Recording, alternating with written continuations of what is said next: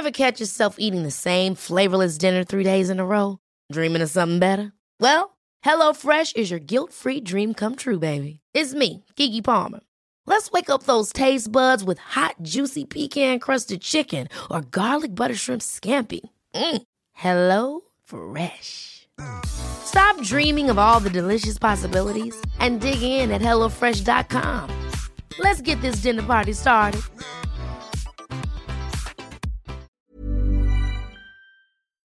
Dixo Exile Network.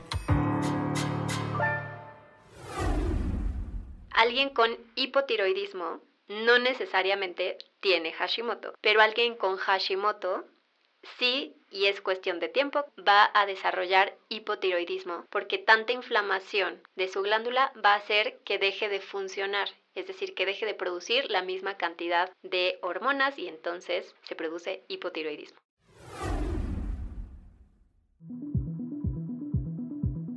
Bienvenidos al Bien Comer, les saluda Fernanda Alvarado, maestra en nutrición comunitaria. Recuerden que además de escucharnos, también pueden vernos a través de mi canal de YouTube Bien Comer.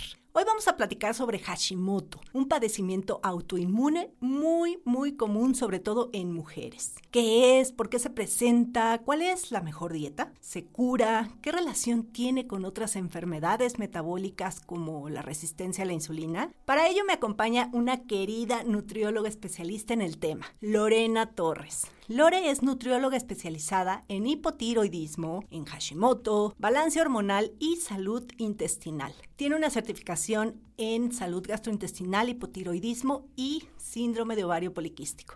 Cuenta con más de 10 años de experiencia en el área clínica y en programas de wellness empresarial. Bienvenida, Lore. Gracias, Fer. Muy feliz de estar aquí contigo y con todos los que nos escuchan el día de hoy.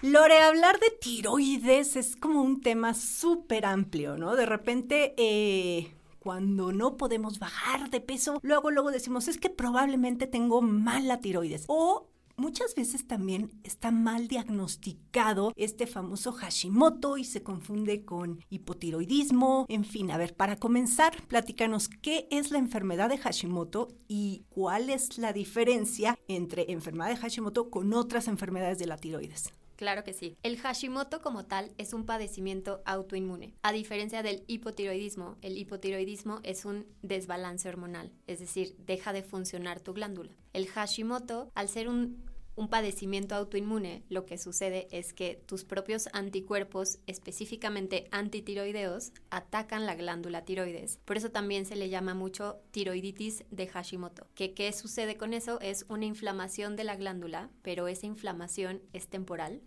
porque nuestro cuerpo no, no puede estar inflamado constantemente, sino que deja de funcionar después de mucha inflamación. Entonces, una tiroiditis de Hashimoto por demasiada producción de anticuerpos antitiroideos que atacan la glándula, sí o sí, es cuestión de tiempo, va a desencadenar hipotiroidismo, que esa es la principal confusión. Alguien con hipotiroidismo no necesariamente tiene Hashimoto, pero alguien con Hashimoto sí, y es cuestión de tiempo, va a desarrollar hipotiroidismo porque tanta inflamación de su glándula va a hacer que deje de funcionar, es decir, que deje de producir la misma cantidad de hormonas y entonces se produce hipotiroidismo. Y esta inflamación, como dices, entonces es que va y viene, o sea, no es constante.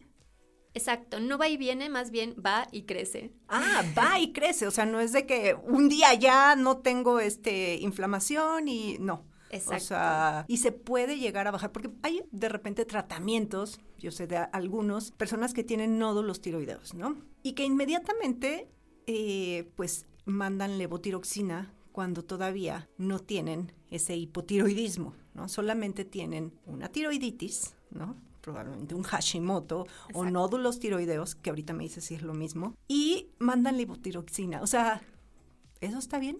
No necesariamente, pero eh, mucho de ese como tratamiento es preventivo. O sea, digo no necesariamente porque qué podría pasar, te esperas a que realmente la inflamación de la propia glándula genere ese mal funcionamiento o ese, esa disminución en el funcionamiento. Y entonces ya necesitas del medicamento porque ya estás en hipotiroidismo. Y regresándome un poquito, un nódulo tiroideo no es lo mismo que Hashimoto, pero sí hay inflamación. Entonces, digamos que tiene cosas similares o síntomas similares, pero no, no es lo mismo. El Hashimoto, acuérdense, es un tema autoinmune, o sea, tiene relación con todo tu sistema inmunológico. Un nódulo no necesariamente está relacionado a tu sistema inmunológico. Puede ser por otra causa. Y, y que entonces, o sea, ¿qué es lo que origina esta inflamación, este Hashimoto? Y como que cuáles son los signos más comunes. La principal causa es genética. ¿Mm? Pero como sabemos, alguien puede tener el gen, ¿no? Son mutaciones de dos, tres genes, em, que ahorita les digo el nombre en específico, pero no necesitan saberlo eh, como tal. Y lo que hace que se detone o se manifieste es principalmente estrés y estilo de vida, ¿no? Esta hermosa vida, ya saben. Oh, entonces yo entiendo por qué las mujeres tienen más que los hombres. Sí, digo, no, no sé, digo, no, seguramente no es por eso, pero lo, digo un poco como de, chiste local de que la mujer siempre está más estresada que los Tenemos más cosas en nuestra canasta que resolver. Sí. Bueno, sí tiene relación, porque también el estrés, ¿qué hace? Incrementa el cortisol, que es nuestra hormona, ¿no? Mm. Del estrés. Y entonces, si las mujeres tenemos más hormonas, vamos a tener mayores cambios a nivel hormonal que los hombres, que no tienen este cambio mes a mes de las hormonas. o sea que sí. Sí, sí, sí, tienes toda la razón en lo que dijiste. ¿Y cuál sería esta sintomatología? O sea, ¿cómo decir, creo que tengo Hashimoto? La verdad es que al igual que el hipotiroidismo está súper mezclado, o sea, los síntomas son muy generalizados, pero los principales son cansancio excesivo, Dificultad para dormir, cambios drásticos de humor, pérdida de pelo, reseca de tu piel, rompimiento de uñas, molestias gastrointestinales, que esos también están muy relacionados a otros desbalances hormonales. la gran diferencia creo que es un tema de dolor articular. Muchas personas con Hashimoto tienen mayor dolor articular que personas con hipotiroidismo que no necesariamente lo manifiestan. Mira qué interesante, porque como que, insisto, yo no sé por qué estamos muy casados con que Hashimoto es hipotiroidismo, ¿no? Entonces aquí ya estás diciendo una de las diferencias que podría ser este dolor articular. Y ahora, también pues son muy ambiguos, ¿no? Todos estos síntomas quizá es otra cosa y no necesariamente eh, Hashimoto o hipotiroidismo e incluso probablemente ni siquiera sea un problema de tiroides, ¿no? Creo que aquí también es necesario, como siempre lo decimos tú y yo y muchos profesionales, es pues acudir con un verdadero profesional, ¿no? Que sepa sobre Hashimoto, no la persona que vive con Hashimoto y cuenta sus experiencias personales, o sea, eso es muy distinto a ir con un profesional que se chutó un buen rato estudiando sobre el tema y te diagnostiqué. Pero, ¿qué tipo de profesionales? ¿Con quién tiene que ir la persona? Totalmente, Fer. Eh, por favor, vayan y acudan a profesionales de salud. Quien tiene que diagnosticar el Hashimoto puede ser alguien que se dedique a temas inmunológicos, como puede ser un reumatólogo, pero quien lo trata realmente es el endocrinólogo, que es el especialista en hormonas. Porque, como les decía, el Hashimoto se desencadena y genera en cuestión de tiempo. Puede ser uno, dos, tres o se tarda hasta 10 años en manifestarse como hipotiroidismo. Entonces, quien lo trata es el endocrinólogo. Tanto tiempo, o sea, tú puedes vivir con Hashimoto y no, tener hipotiroidismo y además no saberlo, ¿no? Entonces, ok, queda el endocrino. Y eh, bueno, también pues hay nutriólogas como tú que quizá empieza así como a, hacer check, check, check en distintos eh, signos y síntomas de tus pacientes y quizá ya a través de, de pues algunos estudios clínicos pues puedas diagnosticar si tiene algún problema con la tiroides, ¿no? Y ahora hablando de lo que más sabes, querida Lore, la dieta, ¿no? Porque también creo que hay muchos mitos y realidades sobre cómo se debe alimentar una persona que vive con Hashimoto. Ese es el tema principal a, tratar, porque efectivamente al ser un tema inmunológico, nuestro intestino produce el 70% de las células inmunológicas. Entonces, todo padecimiento autoinmune está ligado a nuestra salud intestinal. Por eso es tan importante cuidar nuestra alimentación, ¿no? Mm. La dieta que llevamos. ¿Cuál sería la dieta ideal? Pues buscar una alimentación lo menos inflamatoria posible. ¿Qué engloba eso? Muchísimas cosas. pero principalmente de lo que tengas a tu alcance es nútrete de la mejor manera posible, busca la mayor cantidad de antioxidantes, de fibra, ¿no? De vitaminas, de minerales, consume suficiente proteína, consume suficientes carbohidratos, por favor, no quiten los carbohidratos de su dieta, porque eso puede generar mayor inflamación.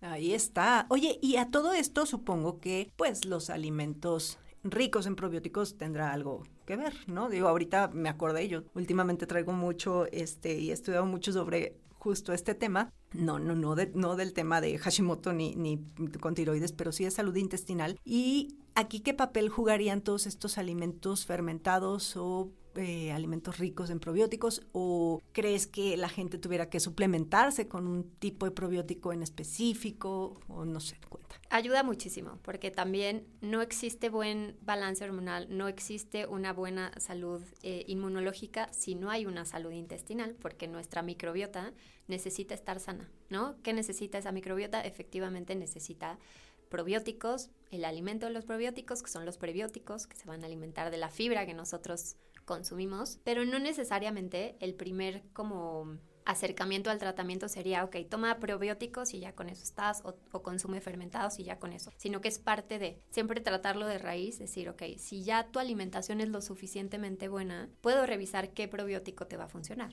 ¿no?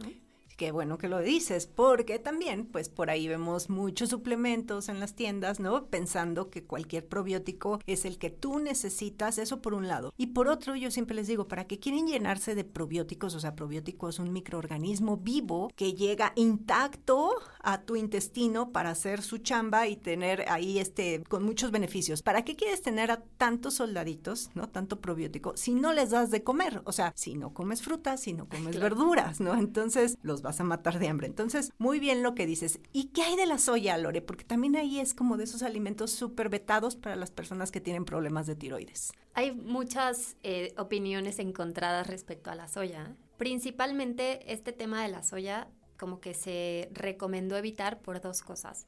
Uno es de los, pues, como granos o cereales más genéticamente modificados y de los que más utilizan herbicidas, uno que se llama glifosato que se hicieron muchos estudios, la FDA lo prohibió por un tiempo, después ya le dijo que solo lo pueden usar eh, en ciertas concentraciones, ¿no? Pero se sigue sin saber si realmente está regulado el uso de este herbicida, que puede llegar a ser hasta cancerígeno. Entonces, por eso, y la modificación genética como tal, se recomendó por mucho tiempo evitar la soya. Ahora también dices, ok, entonces consumo soya orgánica y eso está bien. Y dijeron, pues sí, pero que, quién sabe por qué la soya también contiene lectinas, que las lectinas pues son una proteína que al final también protege el mismo alimento, pero cuando entra en nuestro cuerpo puede actuar como antinutriente. Mm.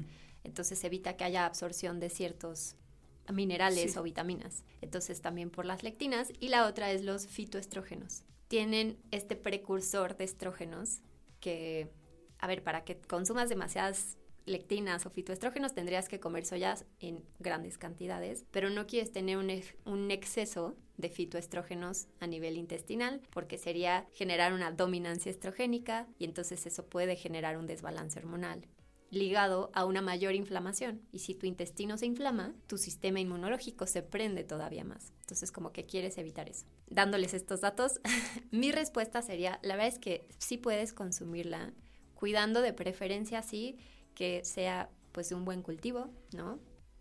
Procurando que no tenga estos herbicidas, pero todo con criterio. Y también yo creo que hablar de soya, pues es hablar de muchísimos productos. O sea, hay soya en productos ultraprocesados y también hay soya en alimentos típicos japoneses riquísimos, ¿no? Que quizá va a ser una soya de mejor calidad, si nos bueno, no, no tanto la soya, sino el, el plato en general, el platillo en general, ¿no? Y el alimento. Y como dices, pues es ver al alimento en conjunto, no nada más pensar en los antinutrientes o que si tiene glifosfato o que si, ¿no? Es como ver todo y también pues en, en dicen por ahí que en la dosis está el veneno, ¿no? 100%, y tienes toda la razón. También la soya fermentada como el miso, ¿no?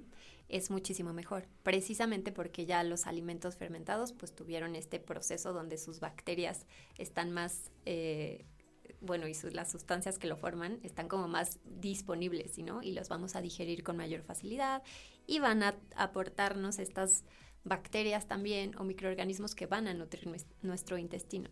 Entonces, justo, no, no como que ver los alimentos de manera aislada, sino decir, ok, en el conjunto de qué tanto beneficio me brinda y también cuáles son mis alternativas. ¿No? Sí, ahí coincido también. Y esto no nada más para Hashimoto, sino creo que en general, ¿no? No vean a la leche como sinónimo de calcio y no vean a la carne como sinónimo de proteína, porque pues así no funcionamos. ¿Y qué hay con el gluten? Ese polémico gluten, el demoníaco gluten. Ese sí ha sido el más estudiado en temas autoinmunes, porque sí genera una mayor eh, hiperpermeabilidad intestinal. O sea, sí contiene una enzima que incrementa la permeabilidad de nuestro intestino y nosotros no queremos tener un intestino mucho más permeable de lo que debería ser. O sea, imagínense que la permeabilidad es nuestro intestino tiene como una mallita, ¿no? O sea, una malla, una manta de cielo, y como si se rompieran o se hicieran más grandes esos pequeños espacios. Entonces permite el paso de moléculas de mayor tamaño a la sangre que no deberían ser liberadas en ese tamaño y entonces generan inflamación. Y a la vez también pues el gluten está muy ligado a personas con celiaquía, ¿no? O enfermedad mm. celíaca, que está muy relacionado a Hashimoto. Es muy eh, probable que alguien con Hashimoto tenga sensibilidad no celíaca al gluten o celiaquía. Entonces sí es un alimento, eh, bueno, un ingrediente a evitar a evitar. O sea, quitarlo por completo, ¿recomendarías? Eh, o, si ocasionalmente se les atraviesa una pizza, ¿se la pueden comer? Idealmente es una restricción total porque pues aquí los médicos, ¿no? O como filosofías más radicales es como si hay inflamación, es inflamación. No importa si tu inflamación es nivel 1 o nivel 100. Entonces, idealmente es evitarlo, pero yo siempre le digo también a mis pacientes, yo también aplico esto en mi filosofía de vida, si te genera más estrés no darte ese gustito que sabes que no es la mejor opción para ti, pero se te atravesó la pizza porque es la celebración a la que llegaste y era lo que había em, y de plano de verdad no te pudiste organizar, no hubo otra alternativa, también aprender a ser flexibles y adaptarnos, porque no podemos vivir con miedo de que todo nos va a caer mal.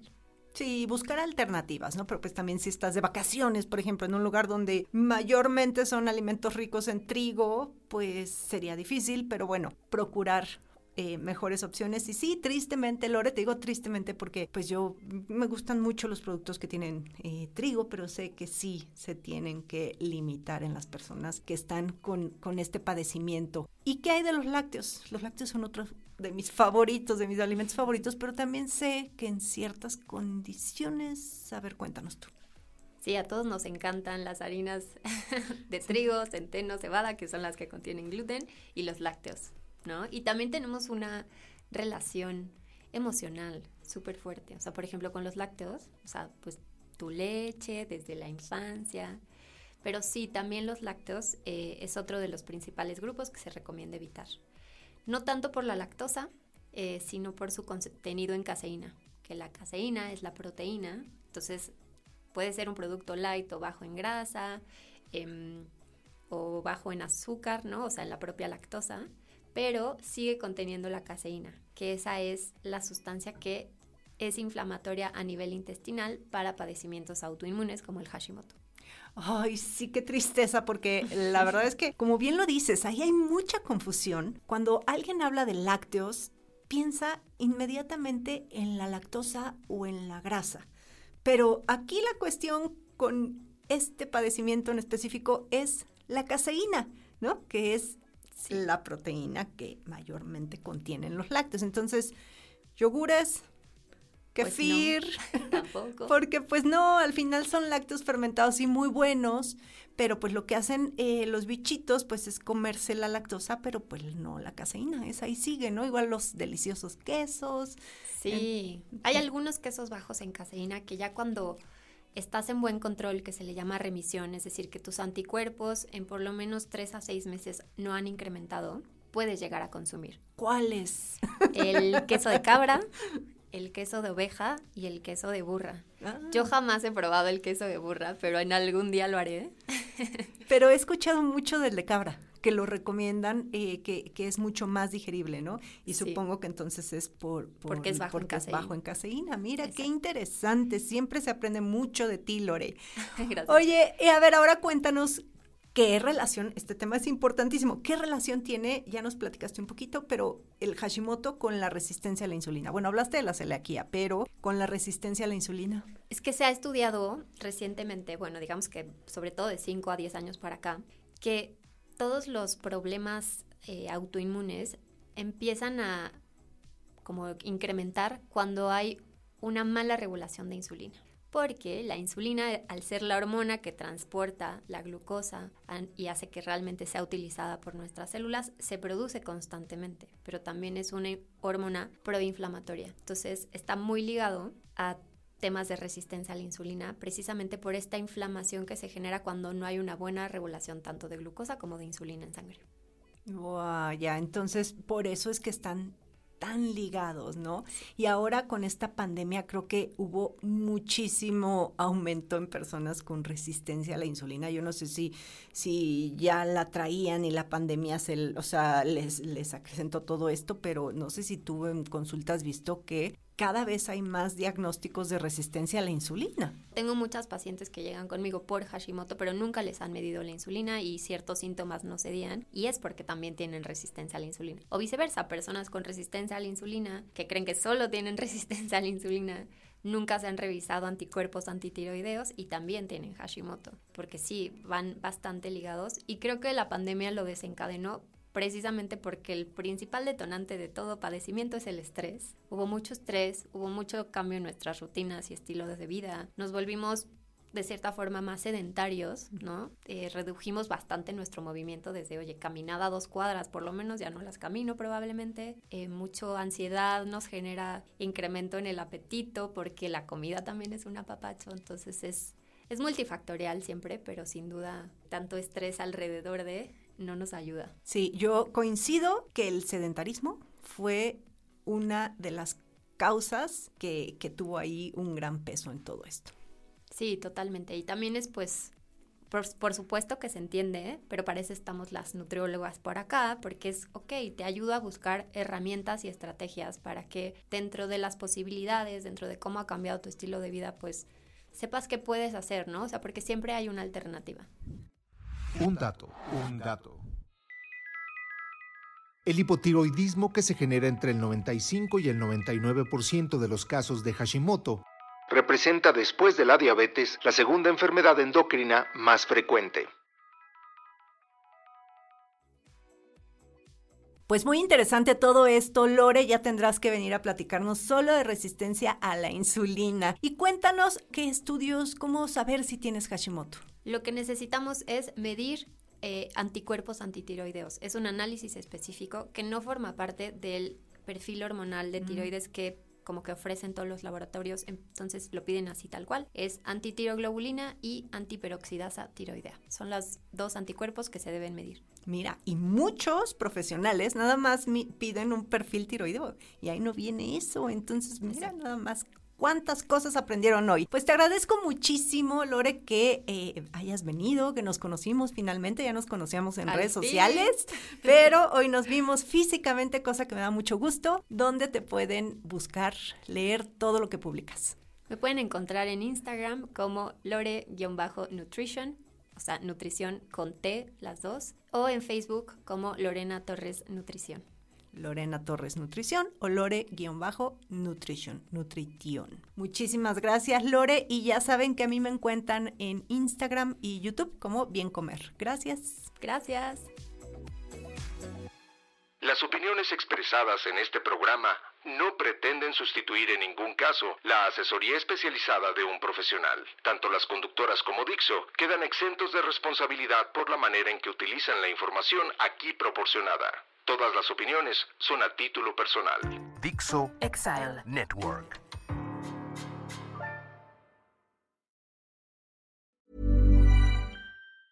Ever catch yourself eating the same flavorless dinner three days in a row? Dreaming of something better? Well, HelloFresh is your guilt-free dream come true, baby. It's me, Kiki Palmer. Let's wake up those taste buds with hot, juicy pecan-crusted chicken or garlic butter shrimp scampi. Mm. Hello Fresh. Stop dreaming of all the delicious possibilities and dig in at HelloFresh.com. Let's get this dinner party started.